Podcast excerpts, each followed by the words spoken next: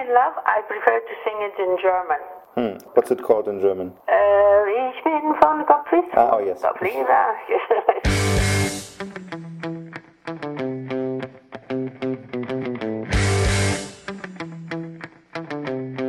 Lügenpresse. Der einzig wahre politische Podcast. Mit Rudi Nowotny. Und Steven Geier. Heute Besuchen Sie Europa, Europa The Final Countdown. solange es noch steht. Nach Brexit, Österreich Wahlchaos, Versagen in der Flüchtlingskrise, der Türkei auf der Kippe und, und, und, und, fragen wir, ist Europa noch zu retten? Und sprechen im Interview mit dem britischen Twilight-Star Robert Pattinson über das Wesen der Engländer, If you don't like the traditions of England, you should move out of England. Mit Oscar-Preisträgerin Juliette Binoche über europäische Identität I didn't know I was going to psychotherapy with you. und mit dem Schlagerstar Nana Mouskouri über die Euro- und Griechenland-Krise. Because I was never, you know, I'm not Michael Jackson. Außerdem das politische Lied von Geier Sturzflug. Anna Los spricht mit uns über Silly und Tamara Danz. Und dazu, wie immer, ein europäischer Mix aus Pop und Politik. We have a saying in Germany 50% of business is psychology. We have to find a way of drastically limiting the governmental interference into economic activities for free market economy. Ja, gu guck mal hier, bevor wir loslegen, ich habe, was ich mitgebracht habe. Oh, ähm, eine, eine Fiedel. Für dich, ich dachte, du, spielst auf die erste Geige gedacht. Ich dachte, das ist für die Arschgeigen, die derzeit Europa kaputt machen. Genau. Und ich habe hier die Gitarre. Ich, ich leg mal vor. Eins, Okay. zwei, drei und.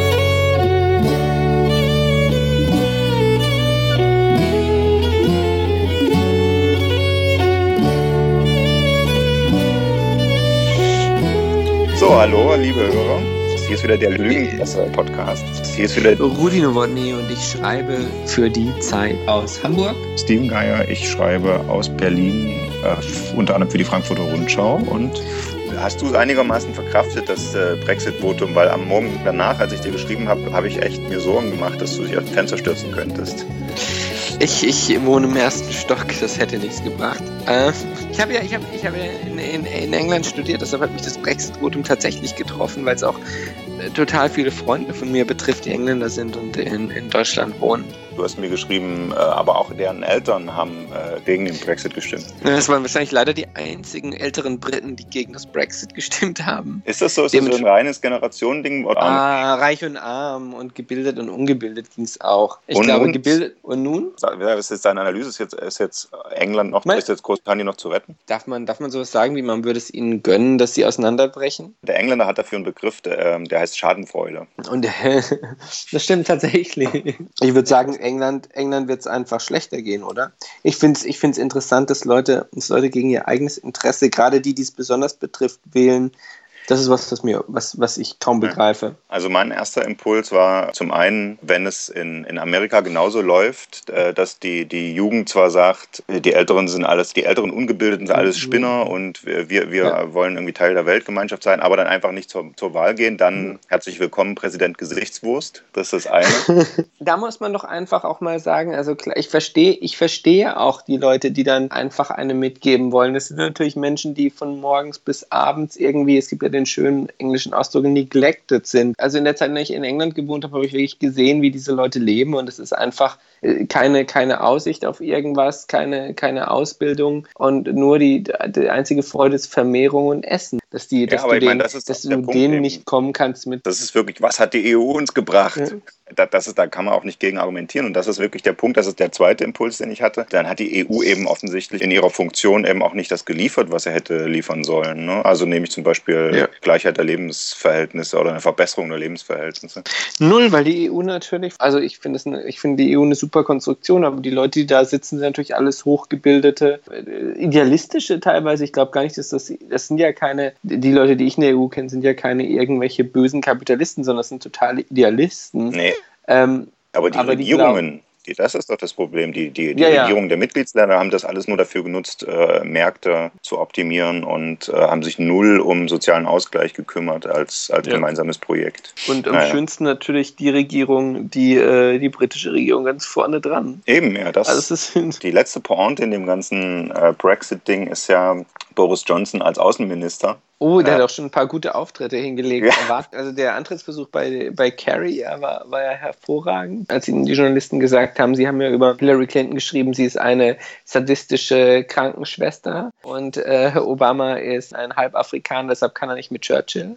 ähm, und dann die Frage, ob er sich entschuldigen würde und er sagte, naja, ich habe so viel geschrieben, da kann man jetzt nicht auf jeden einzelnen Punkt eingehen. Und da, und das Lustige ist ja auch, ich freue mich auch auf den Antrittsbesuch beim Alleinherrscher der Türkei. Es gab ja in England einen, einen Gedichtwettbewerb nach Mhm. dem Böhmermann-Skandal und Boris Johnson hat den gewonnen. Ich glaube damals als scheidender Bürgermeister von London Mhm. oder schon frisch nicht mehr. Ja, ja, Kennst du der das Gedicht? Äh, Ja, ich habe es hier gerade rausgesucht. There was a young fellow from Ankara who was a terrific wankerer. Till he sowed his wild oats with the help of a goat, but he didn't even stop to thank her. To, to thank her soll das sein. Das ist ein Limerick. Vielleicht können wir ja äh, in den Verhandlungen mit, der, mit England äh, uns darauf einigen, dass für das Limerick weiterhin das Free Movement of Persons Wir reden gleich noch über das, was das alles für Europa unserer Meinung nach bedeuten könnte. Wir spekulieren, spekulieren ist zurzeit die Kernkompetenz der Medien. Wenn irgendwo was passiert, klären wir nicht mehr die Fakten, sondern spekulieren uns erstmal äh, die Zeitung voll. Das machen wir nachher auch mit unserem Podcast. Und vorher, guck mal, ich habe noch mehr Instrumente mit. Oh, äh, aber, aber nicht wieder die Fiedel, oder? Nee, jetzt, wenn du den Kontrabass nehmen willst, den Stehbass. Ja, ja, ja, das kann ich. Ja. Ich, mit Gitarre nochmal. Und jetzt spielen wir die neue äh, Hymne Großbritanniens.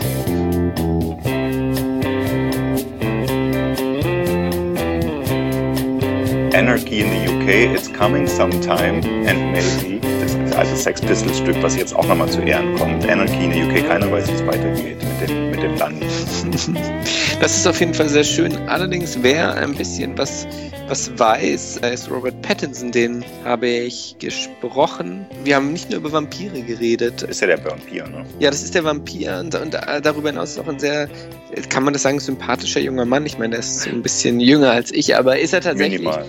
Hat, hat, Der, der ist Ja, Jahrgang ja. sechs- Jahrgang 86. Ja, ja, ich bin Jahrgang 80. Und ähm, Pattinson äh, erinnert einen so ein bisschen, wenn man ihn trifft, an, an die Kumpels, mit denen man während seines Studiums in England auf der Couch saß. Das ist nach der, nach, der, nach der letzten Ausgabe von unserem Podcast, wo wir uns verpflichtet haben, mehr, mehr Frauen äh, ernst zu nehmen, haben wir gesagt, fangen wir jetzt mal an mit einem Frauenschwarm. Das ist doch irgendwie schon mal der erste Schritt in die richtige Richtung. Das ist auf jeden Fall, wobei der ist, der ist ja gar nicht so schön. Das ist ja kein so schöner Mann. Ja, das Also- spricht doch für die Frauen, dass es nicht Ja. nur um Schönheit geht, sondern auch nach Ruhm.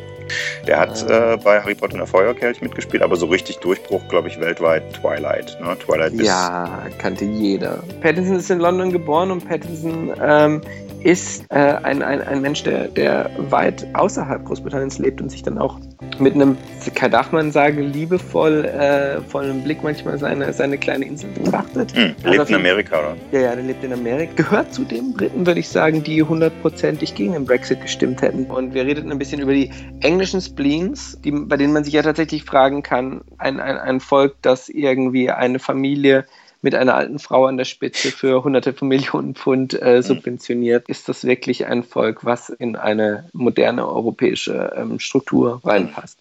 Und Pattinson hat davon ein bisschen was erzählt. Herr Pattinson, obwohl Sie einer der bekanntesten britischen Schauspieler sind, haben Sie mal gesagt, Sie wissen gar nicht genau, wer Sie sind. Das scheint gerade in Europa in diesen Zeiten auf viele zuzutreffen. Deshalb lassen Sie uns doch mal über das Wesen des britischen oder des englischen reden. Nehmen wir zum Beispiel die Royal Family. Von Deutschland aus gesehen wirken die ja nur steif und müssen sich immer verstellen, um die Etikette zu wahren. Was sagen Sie als Schauspieler? Wer aus der Königsfamilie schauspielert am besten? family because you said they are so stiff upper lip and always have to pretend. Who is actually the best actor in, in, in this regard of the royal family? I don't even know if they're pretending, to be honest. But I mean, I find it, I do find the Queen kind of amazing. Ich weiß noch nicht mal, ob die sich verstellen. Wobei ich die Queen tatsächlich erstaunlich finde. Sie benimmt sich so streng, fast wie, naja, sie wirkt halt wie die Queen. Jeder, der sie trifft, sagt, ja, sie ist eindeutig die Queen. Man findet keinerlei andere Verbindung zu ihr. In die anderen Royals, die jüngeren, kann ich mich hineindenken. Die wirken wie normale Menschen. Wenn aber Sie als echter Brite, sagen wir Prince William zum Beispiel, spielen sollten, wie würden Sie diese Figur anlegen? And as a British citizen, of course, if somebody asked you to play Prince William, how would you actually do this character? Ich würde wahrscheinlich alles Mögliche dazu erfinden, um die Figur kontroverser anzulegen. Zum Beispiel mit einer Szene, wo er jemanden totschlägt. Er wäre eine Art Kampfsportexperte. Sie sind in London aufgewachsen. Hat die britische Gesellschaft Erwartungen, wie sich ein Royal zu verhalten hat? Ganz sicher. Aber die Royals gehören nun mal zur englischen Tradition. Diese Leute, die sich darüber beklagen, was ein bestimmter Royal gemacht hat, furchtbar. Wenn dir die englische Tradition nicht passt, dann solltest du England verlassen. Ich finde es sogar irgendwie cool. Ist doch verrückt, dass wir uns einen König und eine Königin leisten. Und wenn die Royals alle machen würden, was sie wollten, wäre es noch interessanter. Die Art und Weise, wie sie jetzt leben, dass sie immer die Rechtschaffenen sein müssen, das ist unglaublich hart. unbelievably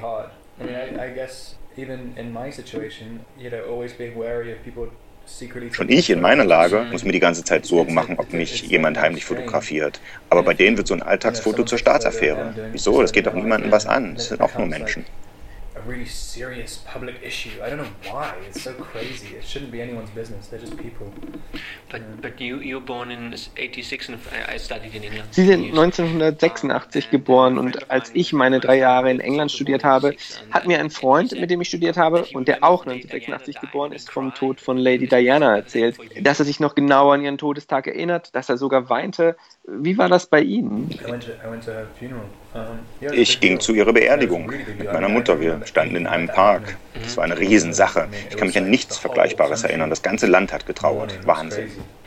Waren Sie? Diana-Fan? Meine Eltern fanden Diana toll. Ich selbst war noch ein bisschen jung, neun oder so.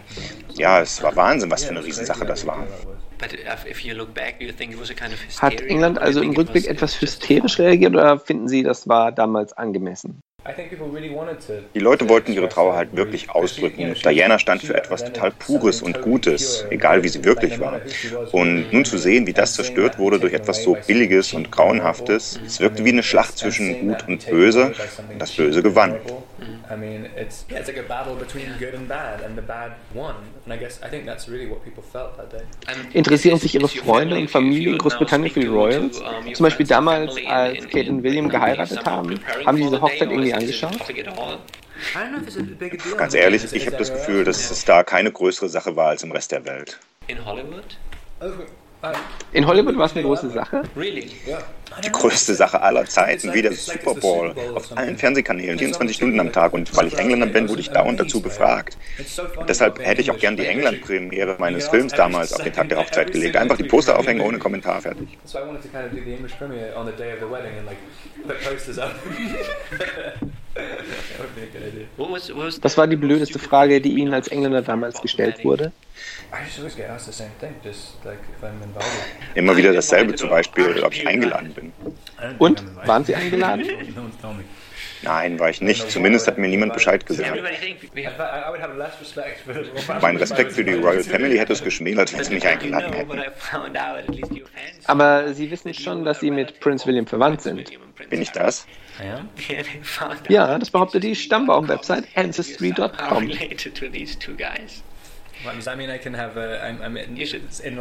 Heißt das, ich hätte irgendeinen Anspruch auf den Thron? I'm sure there's like everyone. Ich bin mir sicher, dass jeder in England irgendwie miteinander verwandt ist. Apropos verwandt, da wir gerade über königliche Hochzeiten sprachen, ahnen Sie als öffentliche Person, wie sich so eine Hochzeit vor Publikum anfühlt? Und Kate und William werden sicher auch noch eine private Hochzeitsfeier veranstalten. Ich finde es seltsam, für das Privatleben ein Publikum zu haben. Wenn du etwas für dich als Erinnerung behalten möchtest, aber unendlich viele Leute fällen ein Urteil darüber, dann wird diese Erinnerung entweicht. When you want it, some, when you want something to be your memory, and you know that there are so many other people garnering an opinion about it, it almost becomes like your memory gets tainted by everyone's uh, everyone else's. Im Grunde hat doch ganz England nur auf den Kuss gewartet, oder? Küsst man eigentlich vor Publikum anders? Das müssen Sie ja auf jeden Fall auch wissen. Das ist eine groteske Situation. Bei der Hochzeit war das jetzt nicht so der nervenaufreibendste Teil, weil es der ehrlichste Moment ist. Du kannst nichts spielen, aber jeder wird später darüber urteilen, ob du es gut gemacht hast. Ein Lied vorsingen. Da, da, di, da, da. Ein Lied vorsingen. Da, da, da, da, da, da. Das politische. Das politische. Das politische. Das politische Lied. Hätte ich mitsingen müssen, ne? Dann wäre es besser geworden. Wir haben im Intro schon kurz reingehört und jetzt hören wir mal noch die Strophe. Wenn im Kanale Grande Geiler Sturzflug. U-Boote verankert gehen Besuchen wir Europa. und auf dem Petersplatz in Rom Raketenabschussrampen stehen überm Bazar von Ankara. Ein Bombenteppich schwebt und aus den Hügeln des Olymps sich eine 2 erhebt. Dann ist alles längst zu spät. Dann ist, wenn schon nichts mehr geht, besuchen Sie Europa, solange es noch steht. Die schöne 80er Jahre Apokalyptik, die man Genau. jetzt wieder Und, reinbringt. und was ich auch äh, super finde, gegen Ende, also in der, in der letzten Strophe, wenn aus der Haute Cuisine ein Hexenkessel wird, wo sich der Koch aus Übersee seine alte Welt flambiert. Man ist natürlich super, dass die zu, zu Neue Deutsche Welle Mucke äh, politische Texte gemacht haben und auch friedensbewegte Texte. Und wir können gleich kurz nochmal drüber reden, warum. Aber äh, dass einem im- im Westen zum Kalten Krieg immer einfiel, dass Amerika das Problem ist, finde ich auch aus, irgendwie aus ostdeutscher Perspektive immer noch erstaunlich. Ne? Weil letzten Endes der Russe hat schon auch die Atombomben gehabt. Ne? Das, Ja, frag mal, frag mal die AfD, ja. ja, ja, das ist so die, Komponente. Also trotzdem natürlich, also Respekt vor der Friedensbewegung der 80er Jahre. Das Ja, ja. Jedenfalls hätte bestimmt niemand gedacht, dass Geier Sturzflug, die wirklich alle abgespeichert haben als die lustige Truppe, die in der ZDF-Hitparade Quatsch gemacht hat, äh, dass die wirklich aus, aus einer ehemaligen Hausbesetzer-Band hervorgegangen sind und wirklich auch immer noch, auch zu Neudeutsche Wellenzeiten, so politische Texte gemacht haben. Damals war natürlich Besuchen Sie Europa, solange es noch steht, gemeint, ne, solange noch der Kalte Krieg, das noch nicht äh, Kalte Krieg heiß geworden ist und es zerlegt hat. Aber irgendwie Колумбии finde ich die Zeile auch heute noch.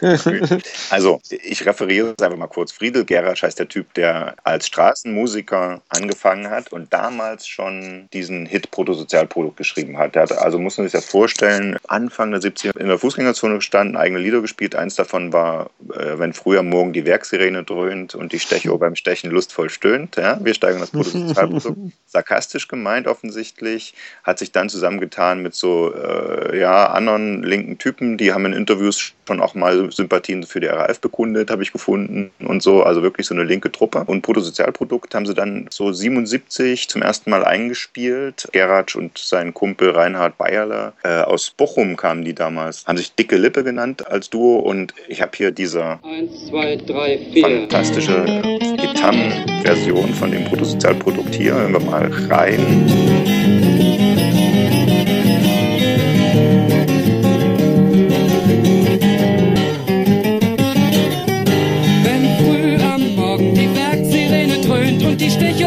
Beim Stechen lustvoll stöhnt in der Montagehalle, die Neonsonne strahlt und der Gabelstaplerführer mit der Stapelgabel prahlt, ja dann wird wieder in die Hände gespuckt. Wir steigern das Bruttosozialprodukt, ja ja ja jetzt wird wieder in die Hände gespuckt. Absolut kompatibel mit solchen linken Taz-Soli-Samplern. Da ist es nämlich tatsächlich zum ersten Mal erschienen, das Stück. Ne? Irre. Sehr schön. Ja, dann äh, kam die neue Deutsche Welle, dann hat Ariola das Hitpotenzial von Bruttosozialprodukt entdeckt. Also die Platte ist irgendwie 1000 Stück Auflage erschienen und das, darauf ist Ariola aufmerksam geworden. Hat das richtig produziert im Neue Deutsche Welle Sound 82. Hat sich aber noch niemand getraut, im Radio zu spielen, weil die Radiosender irgendwie Angst hatten, das wird als Parteiname entweder für Kohl. Gegen Mhm. Helmut Schmidt Helmut Schmidt, natürlich. ja. Unseren, der bei uns als, als Büste unbeweglich im Foyer steht. Ja. Wohingegen Helmut Kohl unbeweglich wahrscheinlich in Oggersheim sitzt. Ja, da haben die, die einen Radiosender, die verstanden haben, dass das sarkastisch gemeint ist hier mit, wir, wir, jetzt wird wieder in die Hände gespuckt, wir steigen die Potenzialprodukte, haben gedacht, na, nicht, dass jemand denkt, wir machen hier Stimmung für Schmidt. Und die anderen haben nicht kapiert, dass es ironisch gemeint Mhm. ist und haben gedacht, das ist tatsächlich eine CDU-Hymne. Ja, jetzt ist Schluss mit den verlotterten Sozis, jetzt kommt Schwarz-Gelb, die Hände gespuckt. Die haben sich gedacht, kann man auch nicht machen. Das klingt dann so, als ob wir Werbung für Helmut Kohl machen. Aber am Tag, nachdem Kohl gewählt war, äh, hatte dann Geier Sturzflug den ersten Auftritt mit Bruttosozialprodukt im Fernsehen. Danach ging das Ding durch die Decke. Also das ist, das äh, Ironie hat es schwer bei Konservativen, oder? Immer in, schon. In Deutschland einfach. Also das, die, die ganzen Songs von denen, auch dieses Besuchen Sie Europa, hat ja niemand so richtig als politisches Lied. Das spielen die heute noch bei Karnevalsveranstaltungen. Ist, kann man niemandem vorwerfen bei der Mucke. Ne? Das Bruttosozialprodukt spielen sie auch heute noch bei, bei Karnevalsveranstaltungen. Logisch. Und das ist auch, das hat sich dann wirklich verselbstständigt, ist zu einer reinen Schunkel, haha, wie lustig, ähm, Dings geworden. Da hat die Band natürlich ihren, ihren Beitrag zu, haben zum Beispiel eine entschärfte Version äh, auch eingesungen, die fürs Radio, weil an der Stelle, wo es um Opa geht, sie amputierten ihm sein letztes Bein und jetzt kniet er sich wieder richtig rein. Haben sie, haben sie eine, Fassung, eine Radiofassung gemacht. Sie operierten ihn am rechten Bein und jetzt kniet er sich wieder mächtig rein. Das ist auch so die Zeiten, oder? Da konnte man den Hörern im Radio nicht zumuten, dass er jemanden das letzte Bein amputiert. Aber da- dann, dann frage ich mich, wieso, wieso hat sich denn Dieter Thomas Heck geweigert, dieses Lied anzusagen? Was hat ihm denn daran wieder mal Ja, nicht der ist, auch, der war ist ja konservativ, Kohl, mit, Ja. also nicht mit Kohl befreundet gewesen. Ich glaube, der hat geschnallt, dass das ironisch ist, dass das linke Mucker sind mit langen Haaren und sowas. Ne? Und Ah, hat, ja. dann haben sie ihm das reingedrückt ins Programm, hat er nicht angesagt. Und zur, zur, zur Rache äh, haben dann, da, offenbar war das Halbplayback, äh, haben, hat dann hier Friedel mit Geiersturzflug die Textzeile Am Mittwoch kommt die Müllabfuhr und holt den ganzen Plunder, spontan gesungen als kommt die Müllabfuhr und holt sich einen runter. die Rache des kleinen Mannes. Ja, sie funktioniert aber auch in diesem Rahmen, ja. Das ist, das ist Ja, auf jeden Fall, da kippt Mutti irgendwie die Cornichon vom Teller auf dem Sofa, ja. Äh, Insgesamt, man kann sich das wirklich mal, äh, also es ist eigentlich filmreif, die Geschichte von dem Typen. Ne? Dann diesen Riesenhit gehabt, irgendwie alle möglichen äh, Jugendzentren, aber auch Sparkasseneröffnungen abgetingelt, versucht, sich treu zu bleiben und auch, also immer auf den NDW-Platten doch immer mal noch einen politischen Text, zum Beispiel Pure Lust am Leben, der letzte echte Hit. verseucht mir meinen Garten mit Schwefeldioxid, vernebelt mir die Sinne, bis man nichts mehr sieht. Baut mir durch die Küche noch eine Autobahn, schneidet mir die Haare und zieht mir doch den Zahn. Und wenn es wirklich nötig ist, dann will ich nicht so sein. Dann lagert noch Plutonium in meinem Keller. Ah, ah, ein, aber eins kann mir keiner. Eins kann mir keiner. Eins kann mir keiner nehmen. Und das ist die pure Lust am Leben. Kennt man tatsächlich, oder? Irgendjemand hat das, ja, irgendjemand hat das, ähm, gecovert. Ja, genau. Ja, ja, das war, das war 2004 mit einem leicht veränderten Text, äh, die vom Dschungelcamp.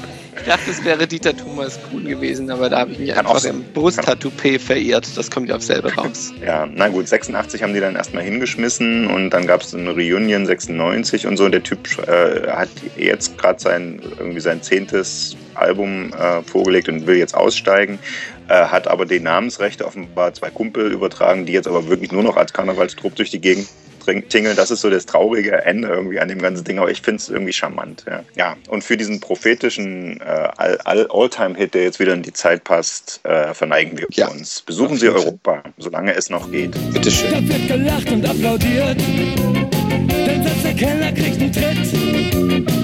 Was bleibt uns außer der Kultur? Wir wünschen guten Appetit. Denn dann ist alles längst zu spät. Dann ist, wenn schon nichts mehr geht. Besuchen Sie Europa, solange es noch steht.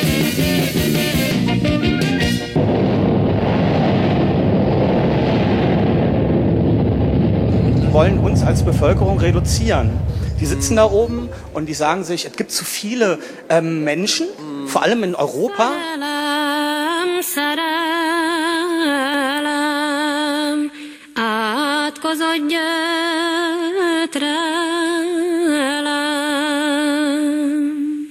minden fotáján.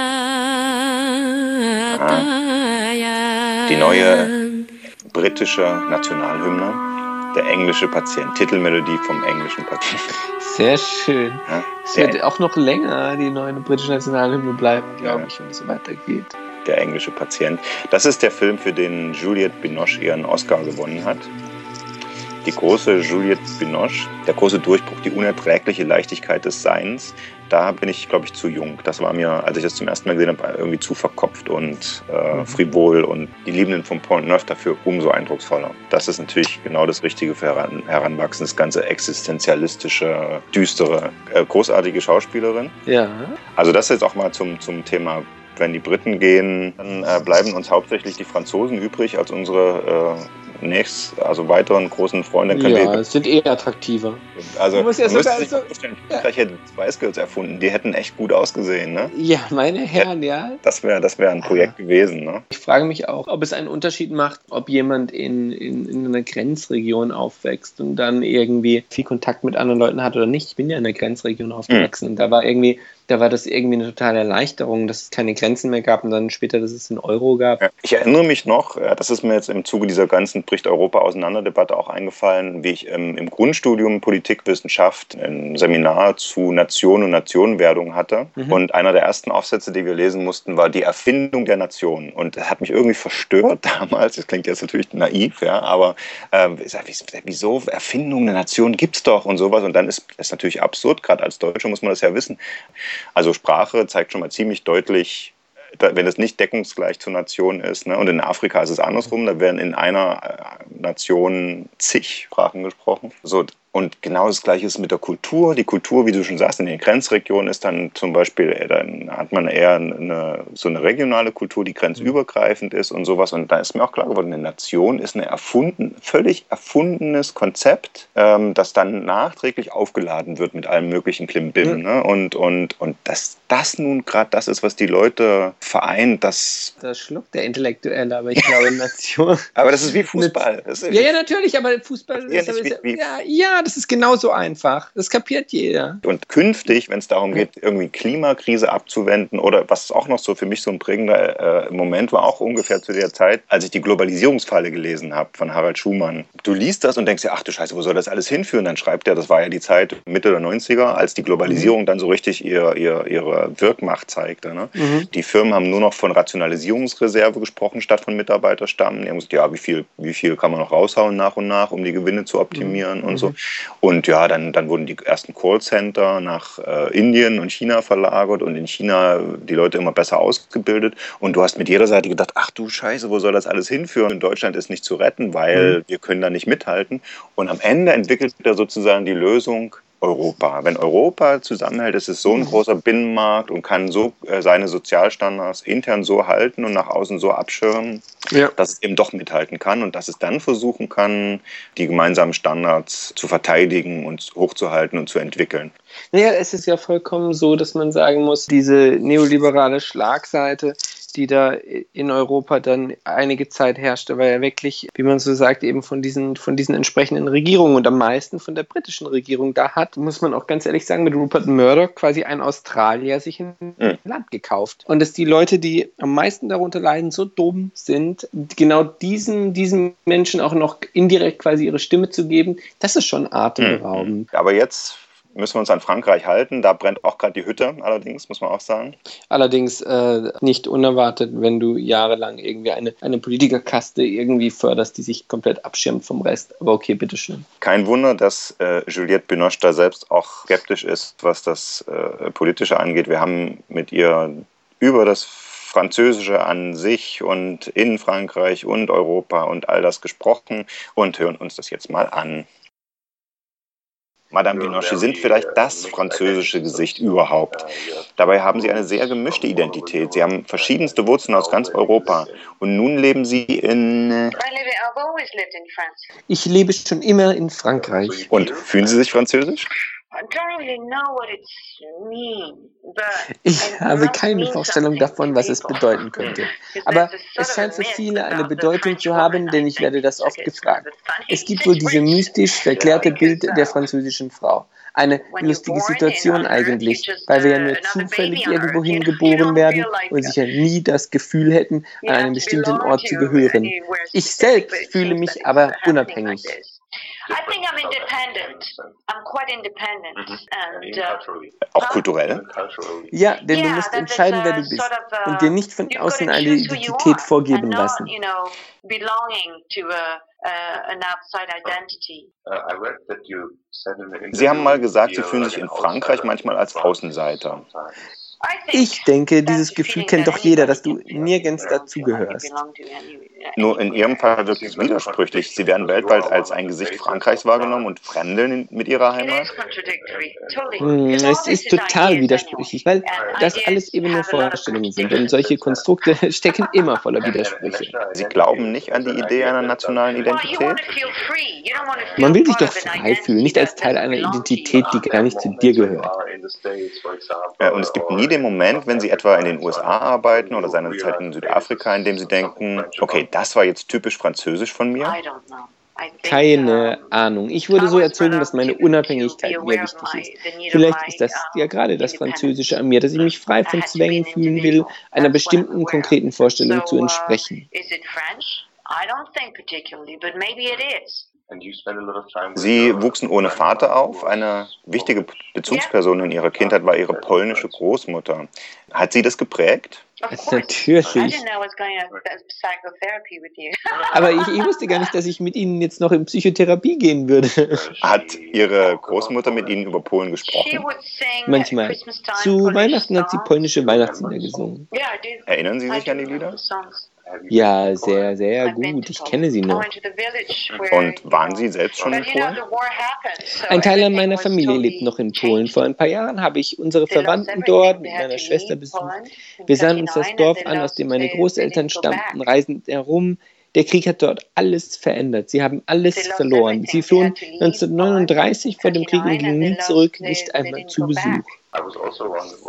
Glauben Sie an eine gemeinsame europäische Identität? Fühlen Sie sich vielleicht manchmal als Europäerin, zum Beispiel in den USA? Naja, die Staaten stammen ja sozusagen von Europa ab. Es gibt also diese seltsame. Beziehung zwischen Europa und Amerika. Und umso mehr überraschen mich jedes Mal die Unterschiede, dass man zum Beispiel bestimmte Witze nicht machen darf. Es ist oft sehr puritanisch, das fällt mir natürlich als Französin schon besonders auf. Aber ich liebe dieses Gefühl von Freiheit, das es in Amerika gibt, den amerikanischen Enthusiasmus. But what I love about being in America is there's the there's a kind of freedom I know and enthusiasm for things. You know, there's an excitement. Weniger europäische Zögerlichkeit. Ah, es gibt keine Vorverurteilung, jedenfalls nicht so schnell und hart, wie ich es aus Frankreich kenne.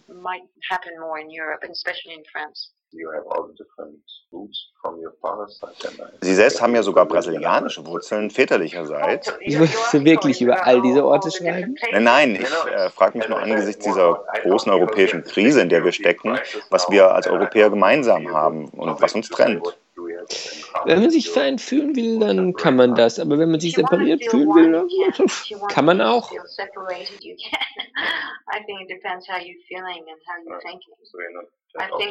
Klingt nicht so optimistisch für Europa. Wir alle, jeder Einzelne steht vor dieser Wahl. Es muss aber auch eine Wahl sein. Ich will aber gar nicht so tief in diese politischen Themen eintauchen. Ehrlich gesagt, ich bin Künstlerin.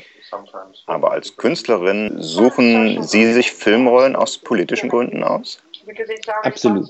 Wobei ich eher von gesellschaftlichen Gründen sprechen würde. Aber ich habe als Schauspielerin die Verantwortung, die Menschen durch unsere Filme auf wichtige Ereignisse hinzuweisen. Deshalb habe ich in Breaking and Entering eine Flüchtlingsfrau aus Bosnien gespielt und die Rolle in My Country über die Apartheidsverbrechen in äh, Südafrika angenommen.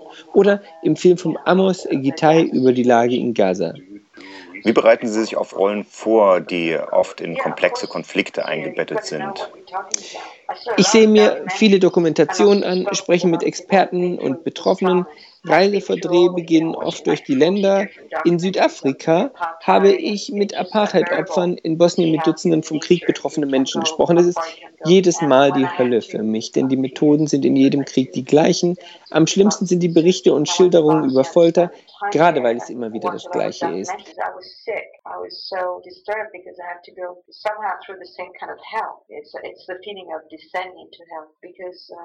Uh, in any war, you have the same kind of ways of Es ist immer wieder aufs Neue unerträglich zu sehen, wozu der Mensch fähig ist.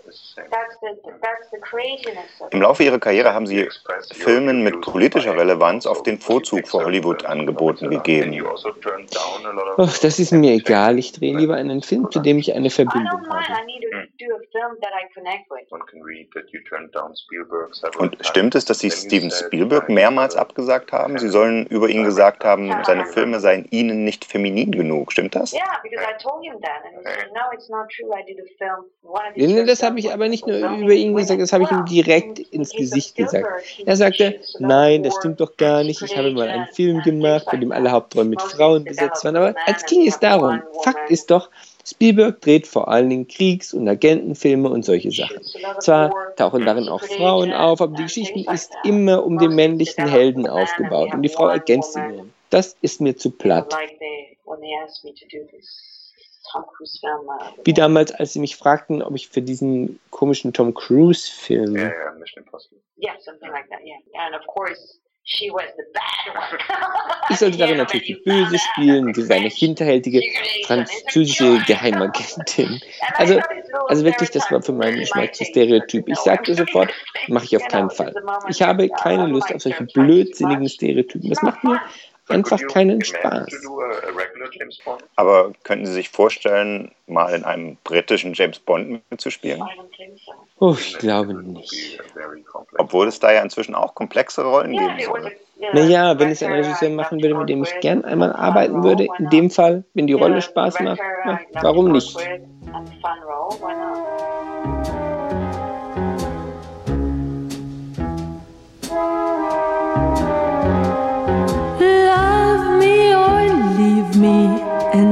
Me be lonely. You won't believe me, and I love you only. I'd rather be lonely than happy with Love Me or Leave Me. Das ist die neue Hymne der Europäischen Union. Leave Me.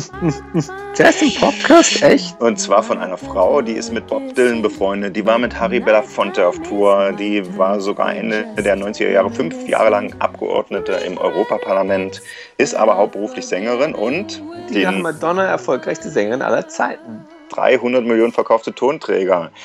Richtig, wir reden von Weiße Rosen außerdem. Nana Oh la la. Genau, die Weiße Rose aus Athen. Ja, in, im deutschsprachigen Raum durch Weiße Rosen aus Athen und La Provence und Guten Morgen Sonnenschein als Schlagertante verschrien. Und zu einer Zeit, als die Deutschen die Griechen noch mochten, ja. Deswegen haben wir mit ihr während der Griechenland-Krise auch darüber gesprochen. Und tatsächlich ist, glaube ich, unser einziges gemeinsames Interview, Rudi. Echt?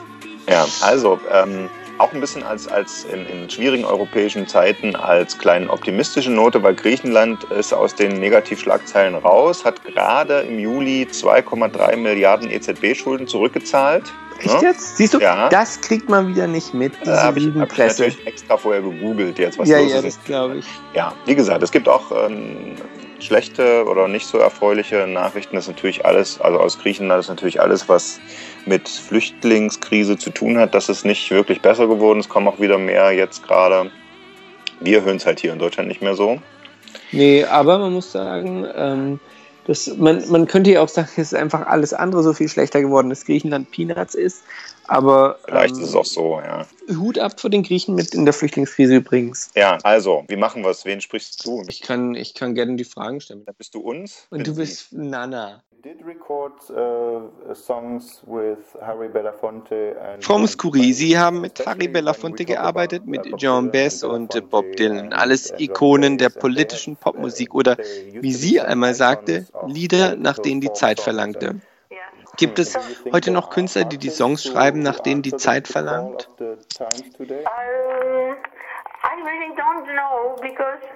Ich weiß nicht, vielleicht bei den Rappern. Rapmusik reflektiert ja die Gegenwart, macht auf soziale Probleme aufmerksam, aber die Zeit wiederzuspiegeln heißt ja immer auch, Liebes- und Friedenslieder zu singen. you, see they represent the times and all times ha- have also love songs and searching for peace This is this is also on the side. Mm. It's not that you ignore completely Right. the situation. Yeah. You mentioned, uh, you mentioned rap. Wenn Sie Rap schon ansprechen, hören Sie sich sowas an? Sometimes I do. Manchmal. Äh, Ich habe sogar kurz über eine Zusammenarbeit nachgedacht mit, mit Rappern. Aber es gibt wohl Sachen, die man kann und Sachen, die man besser sein lässt. Ich habe es nie versucht, weil es mich nicht wirklich anzieht. Ich höre es nicht ungern, aber ich selbst wäre wohl nicht in der Lage zu rappen. so, so much. I don't dislike to listen, but when it comes to me, I will not be able to, to interpret this way. I read an interesting quote in, in, your, in your autobiography. You said music for you. In Ihren Memoiren schreiben Sie, dass Sie mit Musik immer Brücken zwischen den Völkern bauen wollten. Wenn Sie sich die heutigen Spannungen zwischen Deutschland und Griechen ansehen, könnte sein, dass wieder Brücken gebraucht werden? Ich wünschte, ich könnte da helfen, aber so einfach ist es nicht. Aber tatsächlich wollte ich ja immer dabei helfen angesichts all der Probleme um uns herum. Deshalb ging ich zur EU, habe mich überreden lassen, für fünf Jahre als Europaabgeordnete im EU im EU-Parlament zu arbeiten. Und mein einziger Traum dabei war, zu helfen, die Menschen zusammenzubringen mittels der Kultur. Daran glaube ich wirklich. Schon der Film, mit dem ich in Deutschland bekannt geworden bin, war eine Dokumentation, die ein deutscher Produzent vor 50 Jahren über Griechenland gedreht hatte und sie bestand nur aus Musik und Bildern. Und weil die Menschen diesen Film mochten, fingen sie an, Griechenland zu lieben. Ich habe schon immer daran geglaubt, dass Musik die Menschen zusammenbringen kann. I believe that they, they love Greece. So so I always thought that it was the, the music bring people together. If, if you see it right now, the, the depiction of, of Seit der Eurokrise hat sich das Griechenland-Bild, das die deutschen Medien zeigen, ziemlich verschlechtert. Verletzt Sie das? Does it hurt you? It hurts, it hurts me. Ja, es tut weh. Es verletzt mich und es tut mir für mein Heimatland leid. Denn ich liebe mein Land und vertraue ihm. Jeder hat doch mal schlechte Zeiten. Ich fand aber immer, dass wir eine Chance bekommen sollten, die schlechten Zeiten zu überwinden. Die ganze Welt geht doch durch große Schwierigkeiten. We should have a chance to get over the bad times and, and, and prove that that there is a certain quality that is the whole world is going through with big di- difficulties. And, and and as I was in the war, a war child from the Second World World War. I, I Und da ich ein Kriegskind aus dem Zweiten Weltkrieg bin, sah ich in meinen Jugendjahren sehr viel Traurigkeit. Aber aus den schlechten Dingen, die geschehen waren, entstanden viele gute Dinge in den 50ern und 60ern und mein ganzes Leben lang. Ich habe überall Freunde gemacht. Das zeigt doch, den Weg zum Frieden kann es geben. Es gibt Hoffnung. Wie hat sich Griechenland denn in die aktuellen Schwierigkeiten manövriert? Ich weiß es nicht. Und nun ist es ja schon geschehen. Was bringt es jetzt noch, die ganze Zeit darüber zu reden? Lassen Sie uns lieber sagen, jetzt, da fast jeder in schlechter Verfassung ist, sollten wir einander helfen. Let's help each other. Yeah. The world is is changing now. And do you remember the song "The Times Are Changing"? Here we are again. Die Welt verändert sich gerade. Kennen Sie den Song The Times Are Changing von Bob Dylan? Jetzt ist es wieder mal soweit, die Zeiten ändern sich. Ich kann nur hoffen zum Besseren. Sie leben inzwischen in der Schweiz. Besuchen Sie Griechenland noch ab und an? Ja, hin und wieder. Jetzt war ich seit ein paar Monaten nicht mehr da, aber ich fahre regelmäßig hin. Wie fühlt sich die Stimmung im Land an? Die Menschen leiden sehr. Es herrscht so große Niedergeschlagenheit, sehr schwierig. Aber ich weiß, dass Griechenland das überstehen wird. you difficult, but I know that they will get over it. So, and what, what would they what would they say to you about their situation? Because Reden Sie mit den Menschen über die Lage? Klagen Sie ihnen ihr Leid? Schauen Sie, wie man uns den Lohn gekürzt hat? Oder nächstes Mal, wenn Sie in Deutschland sind, legen Sie doch ein gutes Wort für uns ein. Nein, sowas sagt keiner. Ich habe doch keinerlei Macht. Wie sollte ich das tun? Ich bin doch kein Politiker.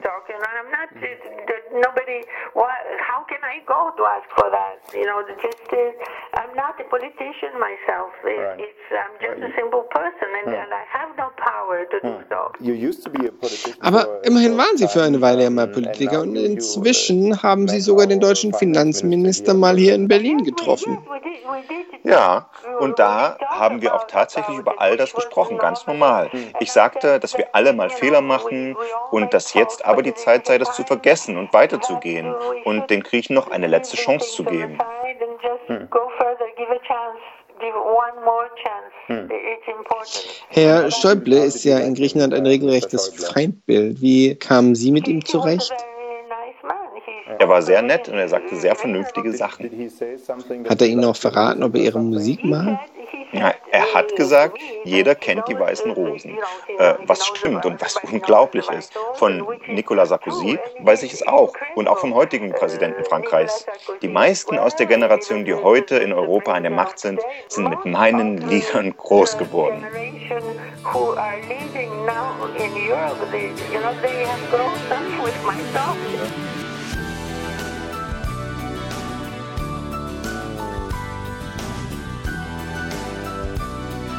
So, wir bleiben mal gedanklich in Griechenland.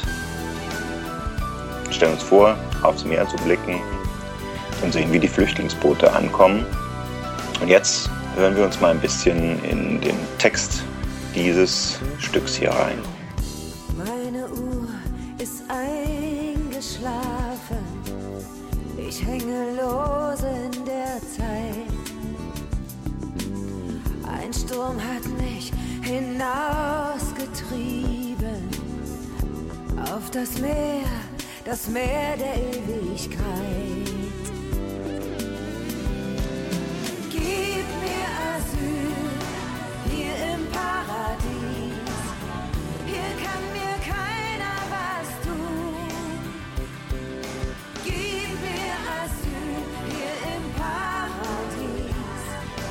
Nur den Moment, um mich auszuruhen. So, ja, jetzt passt zur Flüchtlingskrise, denken wir alle, ist aber schon tatsächlich 20, mehr als 20 Jahre alt. Silly war damals noch mit Tamara Danz, die in diesem Monat vor 20 Jahren gestorben ist. Ähm, alle dachten, es geht um die Krebskrankheit damals, 1996, als das Lied veröffentlicht wurde, aber ähm, es wurde schon vorher geschrieben. Und Asyl, das muss man sagen, das war in den 90ern ein sehr, sehr gegenwärtiges Wort. Der Asylkompromiss, also die Abschaffung des uneingeschränkten Asylrechts 93 äh, beschlossen wurden. Nun ist das so, dass es typisch für, für DDR-Rock und das Stück, obwohl es quasi aus äh, Anfang, Mitte 90er ist, es steht eben auch noch Silly, Ostrock-Band, ist noch in der Tradition getextet. Die haben noch eine ganze Weile im Prinzip so weitergemacht. Man kann es als Liebeslied lesen, aber es äh, tauchen Worte auf, ob bewusst oder unbewusst, lässt sich dann gar nicht mehr sagen, die politisch aufgeladen sind. Und diese schillernde Art zu texten ist, ist eben typisch für DDR-Rock. Und deswegen schließen wir auch heute mal mit, mit dem äh, Gedanken an, an Tamara Danz und Silly diesen europäischen Podcast ab, weil es hat sich bei uns ja inzwischen irgendwie schon eingeschliffen, dass wir jedes Mal einen Verstorbenen dabei haben. Stimmt, jemand- tatsächlich. Ne? Also das ist der totale Zufall. Und jetzt ist es eben schon 20 Jahre her, dass Tamara Danz gestorben ist in diesem Monat. Die schillernde und, glaube ich, auch äh, im Westen bekannte Frontfrau von Silly, oder? Hast du die noch? irgendwie Ja, ja.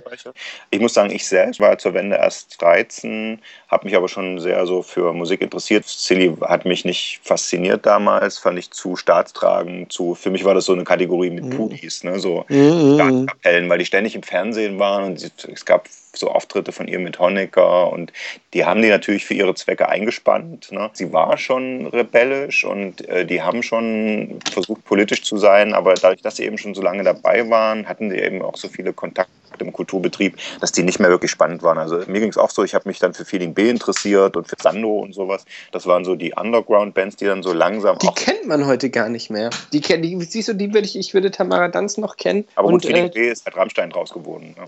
ach, okay, gut. Boah, Aber, aber im Nachhinein ist mir irgendwie dann doch, es lohnt sich bei Spotify, sich die City-Sachen mal anzuhören, das möchte ich mal sagen. Weil also die alten, die Mhm. neuen sind sehr erfolgreicher kommerziell. Ne? Alle, Mhm. Inzwischen ist Anna Los, äh, die Sängerin von Silly, die Schauspielerin und eben jetzt auch äh, Sängerin. Äh, die macht das stimmlich auch wirklich er erstaunlich. Also äh, die bei den Live-Konzerten sozusagen füllt sie das tatsächlich aus. Jedenfalls habe ich mit Anna Los äh, ein Interview ähm, geführt und wir haben auch so ein bisschen über politische Texte gesprochen, auch über, über dieses Dilemma, in dem Bands heute stecken, dass man heute eigentlich politisch nur noch platt texten kann Mhm. und dass es eben nicht mehr so geht wie damals. Also wir hören jetzt einfach mal noch mal rein. Komm. von damals und von heute und äh, denken das sozusagen als das politische Lied Teil 2.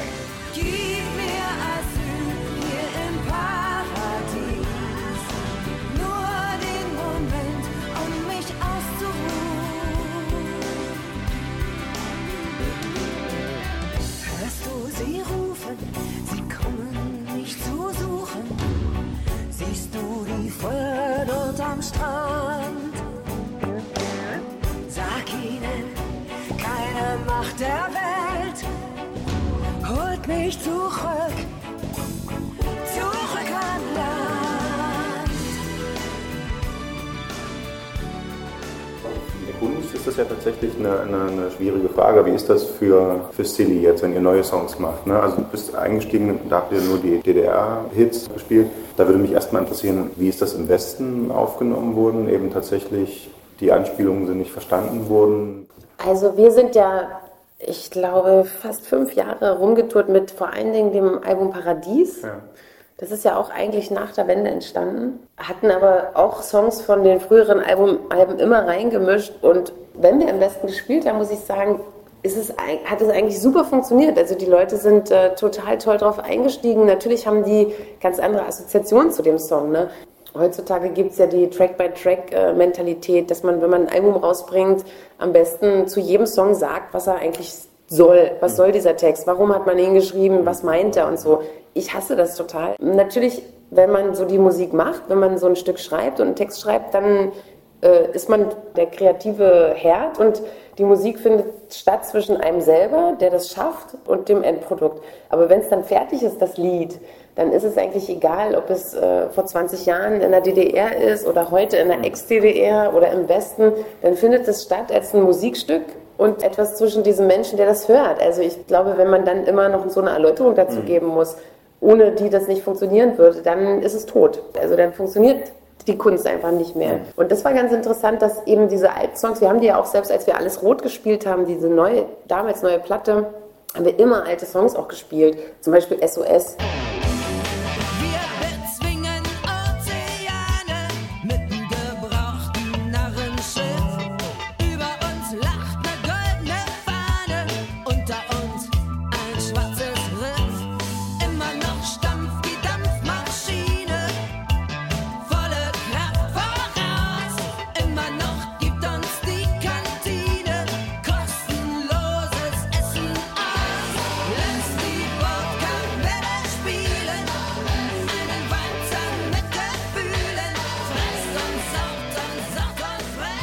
Ein Song, der witzigerweise immer aktuell ist irgendwie. Ich habe überhaupt nicht das Gefühl gehabt, dass der Westen das nicht gut aufgenommen hat. Die haben es nur anders auf. Für die bedeutet das eben was anderes, wenn man Lied wie Die Ferne singt. Assoziieren die nicht damit, ja, 40 Jahre, das war, das war schon Wahnsinn, dass wir nicht raus durften aus diesem Land, sondern die assoziieren damit vielleicht, ja, Mist, ich hätte auch mal gern das Gehalt, äh, um äh, mir Afrika anzugucken oder so. Es ist bei jedem halt was anderes, das ist aber normal.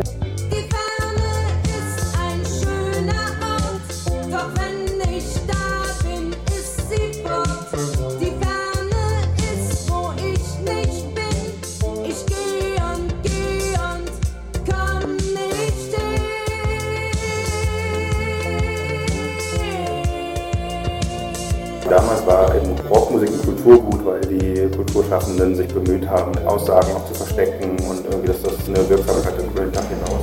Und jetzt ist, Musik eben eher ein Konsumgut. Also jeder kann sagen, was er will, deswegen hat es auch seinen Reiz verloren, politische Anspielungen zu verstecken. Und geht man da als Band damit um? Gerade beim Texten, du hast ja diesmal auch. Ich glaube auch, dass diese, diese lyrische Arbeit, ne, also so diese Textarbeit, die hat, glaube ich, sich im Osten wirklich zu was, sage ich jetzt mal, da hat es was bekommen, was über die Jahre gewachsen ist, was es im Westen nicht gab. Also eben dieses zwischen den Zeilen schreiben und aber auch als Zuhörer zwischen den Schei Zeilen lesen ist. Also äh, witzigerweise habe ich gemerkt, dass äh, ein paar Leuten, wenn du denen was vorspielst, wenn sie eine bestimmte Geschichte nicht haben, dann lesen sie es auch nicht zwischen den Zeilen. Also sie nehmen es vielmehr eins zu eins. Also weil dieses zwischen den Zeilen lesen, so wie wir das damals erwartet und erhofft haben, ne? so wie ich auch selber, also ich war ja auch Silly-Fan. Also ich habe ja wirklich, wenn eine neue, eine neue Platte von Silly rauskam, habe ich gedacht, mal sehen, was sie diesmal gemacht haben. Ne? Und da habe ich wirklich mich bemüht zu Ja, ja. gucken, wo wollen sie hin. Aber was, wie, wie geht man jetzt als Texter, wie geht man damit um, wenn, wenn man davon ausgehen muss, es wird eigentlich eins zu eins genommen? Naja, also ich glaube, dass man es am besten versucht, eins zu eins zu machen. Wir haben so einen Song drauf, wie zum Beispiel Vaterland. Da ist es toll, dass man eben nicht mehr zwischen den Zeilen schreiben muss. Heutzutage kann man ein Lied schreiben,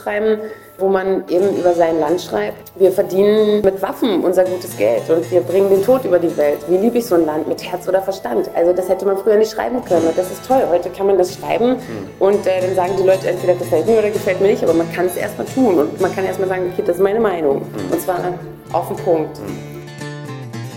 Mein Vaterland macht mit Maschinen viel gutes Geld.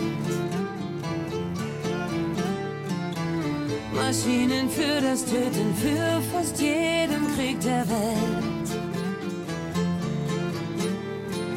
Wie lieb ich so ein Land mit Herz oder Verstand, blind oder mit Blick über den Rand.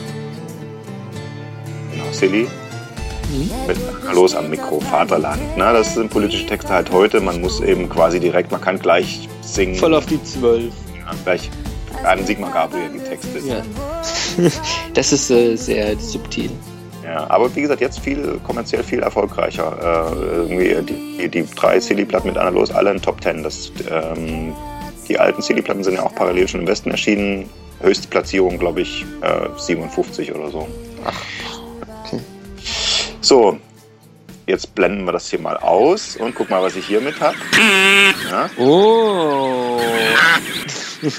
Und mit denen kann man nämlich auch Musik machen. Hier, pass mal, nimm mal, nimm. Ja, danke. Hab ich, hab ich, hab ich. Wo ist er? Mhm. Ich Aber- kann nicht mehr reden, sondern muss Okay. Okay. Okay. Eins, Ah.